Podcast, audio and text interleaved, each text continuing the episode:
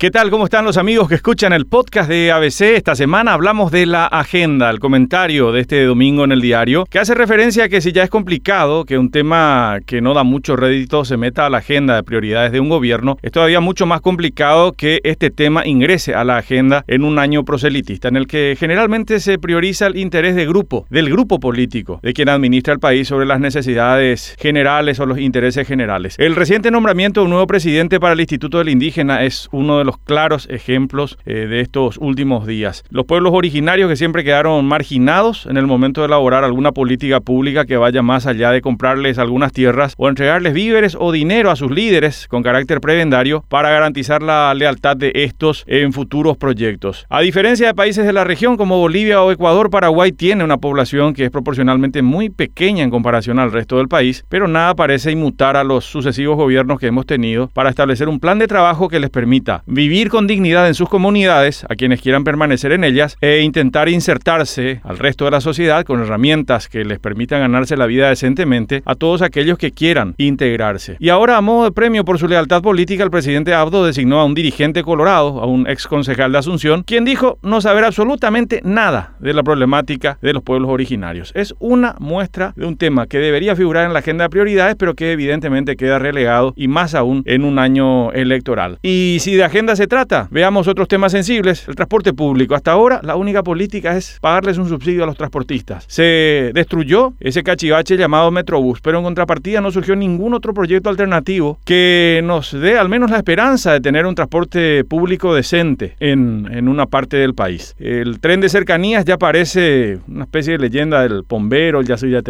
Luisón, algunas de esas leyendas que se cuentan de tanto en tanto, con la diferencia que esta, la del tren de cercanías, cuesta bastante dinero en salarios y en consultorías todos los años. Así podemos seguir ocupándonos, por ejemplo, del tema ambiental, que no figura en la agenda. ¿Cuándo nos acordamos del tema ambiental? Cuando empiezan los incendios forestales, los incendios urbanos o cuando aparecen decisiones inexplicables que precisamente van en contra del medio ambiente, como la autorización para rellenar humedales del lago Ipacaraí para beneficiar a una empresa privada. Son temas que evidentemente no están en la agenda. Habría que forzar desde la ciudadanía a que por lo menos en algún momento se fijen en temas que son verdaderamente eh, importantes. Hasta la próxima semana.